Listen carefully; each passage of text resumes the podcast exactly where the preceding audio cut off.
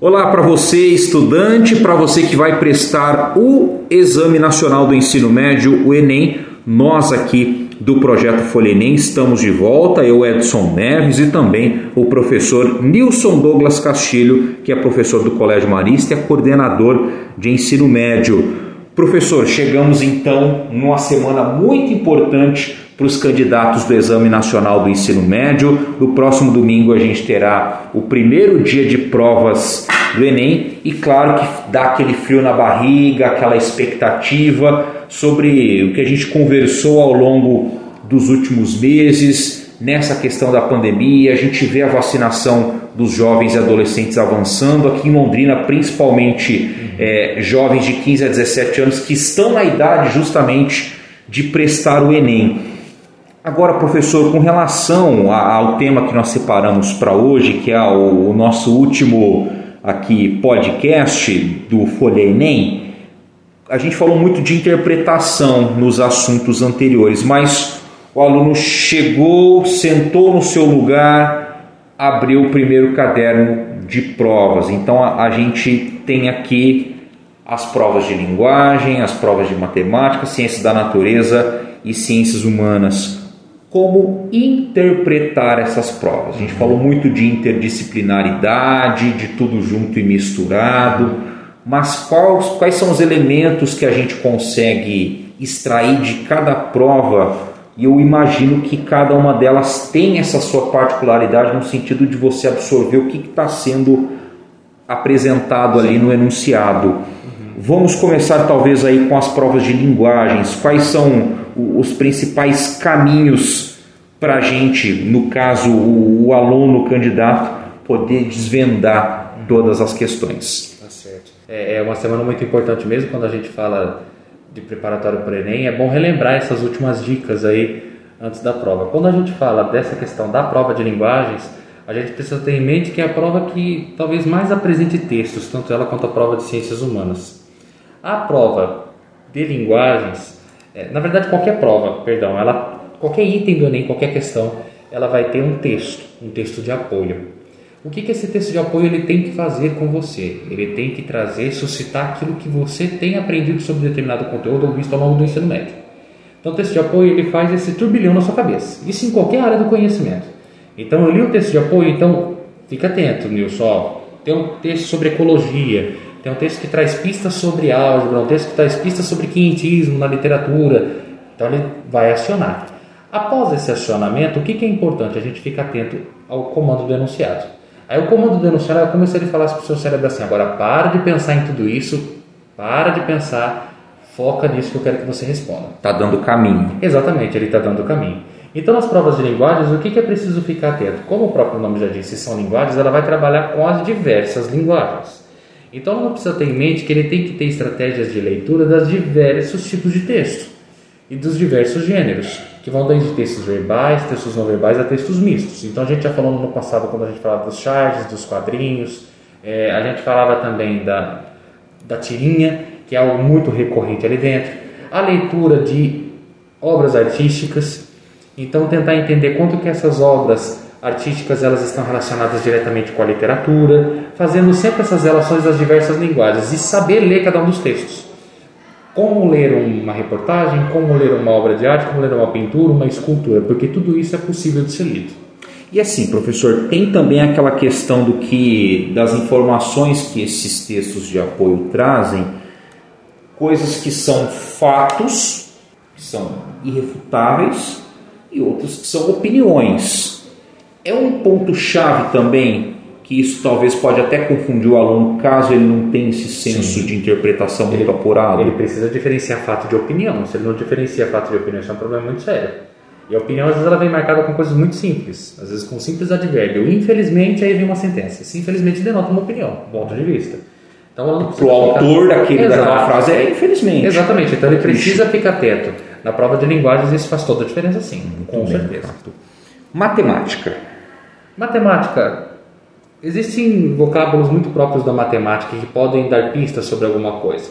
Não é um macete, mas, por exemplo, quando você vê ela num enunciado usando muito a palavra cada, é, quanto está para cada um, o que cada um deve fazer, isso dá pista de uma possível, uma possível divisão que precisa ser feita ali dentro. Existem termos que são muito próprios daquilo ali. E tem que ficar muito claro quais são os termos específicos da matemática. Se eu peço num conjunto numérico o que é moda, moda na matemática é um elemento dentro de um conjunto numérico que mais aparece naquele conjunto. Então eu preciso ficar atento com esses termos específicos. Conseguir organizar bem a minha mente quando eu tenho uma questão de álgebra, uma questão de geometria, uma questão que está mais relacionada com, com fórmulas, que eu preciso usar muitas fórmulas, então eu preciso ter palavras que me remetam a essas situações para eu saber aplicar dentro da prova. E a prova de matemática ela tem muitas, é, muitos distratores nos enunciados e nas questões de múltipla escolha, em que ela faz assim: às vezes eu chego na metade do cálculo aparece um resultado. E aí, esse resultado na metade do cálculo está numa das respostas. Daí eu vou lá e faço o quê? Vou lá e assinalo. Porque olha, tem aqui, é aquele que é aluno que tem falta de atenção, está com muita pressa. Então eu fiz uma multiplicação, mas aquilo é só uma parte do cálculo. Aí o resultado dessa multiplicação apareceu e eu vi que tem uma, uma alternativa. Eu vou lá e marco. Aí quando eu acabo marcando, acaba tendo esse problema. Então isso é um aluno que precisa ficar atento com todas essas questões. Uhum. E por exemplo, Nilson, a gente falou aqui linguagens e fato, opinião.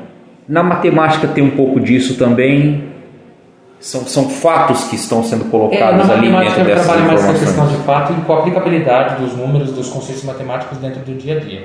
Então ele tem uma pegada um pouco diferente. Então, essa questão de fato de opinião fica muito mais forte nas ciências humanas, nas linguagens, na matemática não é tão gritante. Uhum. Porque quer dizer, o número está ali. Então Sim. ele está te dando comando uhum. para alguma operação, alguma forma tem que ser aplicada para transformar aquele número no resultado Exato. final. Exato são fatos ali uhum. dentro. Exatamente. Ciências humanas, a gente também conversou em outros cadernos, é, e, e, dentro um pouco também da ciência da, da natureza, na questão das coisas que estão ao nosso redor, mas como também fazer essa diferenciação das ciências humanas para as ciências da natureza? Ciências humanas é também muito bem claro. É, as concepções de cada um dos autores que vão ser tratados ali dentro das ciências humanas. É mais opinião? Ele traz opinião, mas também traz conceitos que são defendidos e são preconizados pela filosofia, pela sociologia. Então também tem fatos.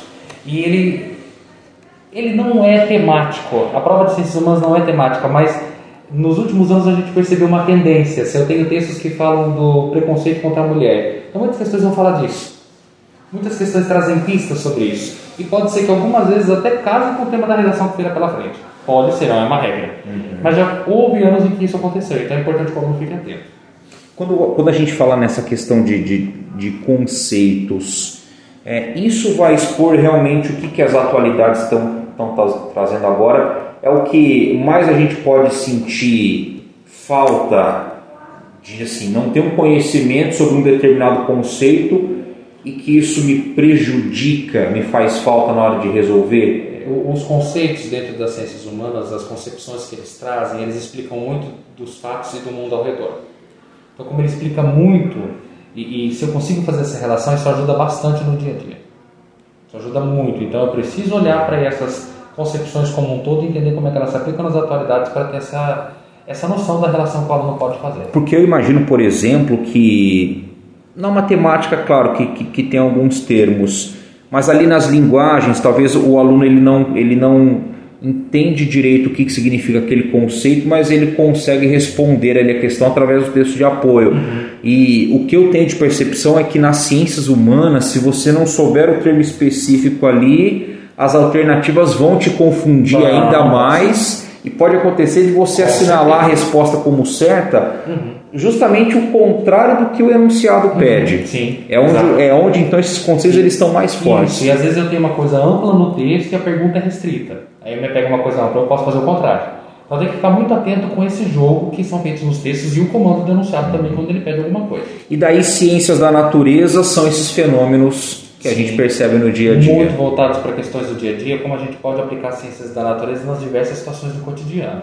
É, e também muito voltado para essa questão da do, do meio ambiente, de valorização do meio ambiente, da cultura, como a professora Bárbara até já colocou para vocês, o quanto a defesa ao meio ambiente, da vida saudável, coloca muito isso dentro da ciência da natureza. Que tem essa crítica social, está vindo certeza. com essa crítica Exatamente. social. E né? é para poder criar um posicionamento também no aluno de ensino médio.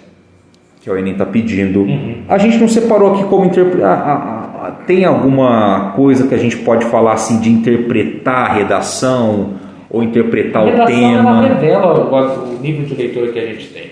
Então a própria redação é uma resposta do nível de interpretação que eu tenho. Se eu conseguir compreender o que foi pedido num comando da redação, a frase temática que está colocando lá em cima, e eu trouxer diversas áreas do conhecimento para embasar meu argumento, eu tenho uma boa interpretação. Então a redação é o ápice da interpretação, ela é a resposta do quanto o aluno interpreta bem algo que é pedido para ele, porque daí ele interpreta e consegue fundamentar uma opinião. Bacana.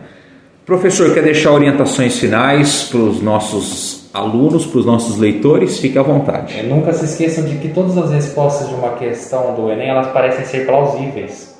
Então o segredo é sempre olhar para o comando. Ela é plausível, mas foi isso que me foi perguntado? Se não foi isso que me foi perguntado, então não é essa a resposta que eu devo assinalar. Isso é muito importante quando não faça para poder ter um bom desempenho na prova do Enem. Muito bem, a gente conversou, nossa última conversa do Folha Enem 2021 com o professor Nilson Douglas Castilho. Professor, mais uma vez, muito obrigado pela sua atenção conosco da Folha de Londrina. Segunda, segundo projeto dentro do Folha Enem. Espero que essa parceria possa se estender para os próximos anos. Muito obrigado mesmo pela sua atenção, pelas informações que você passou para a gente também. A cada entrevista, é, a gente sente que pode aprender sempre um pouquinho mais. E claro, é uma honra poder transmitir esse conhecimento também, essas informações para os nossos jovens leitores que vão prestar o Exame Nacional do Ensino Médio nos próximos dois domingos. E eu que agradeço pela parceria com a Folha de Londrina. Foi um prazer para o Colégio Marista contribuir para Londrina como um todo, com esse veículo de comunicação importante, para uma prova tão importante como é do Enem, para qualquer jovem no país. E até o próximo projeto. Até mais.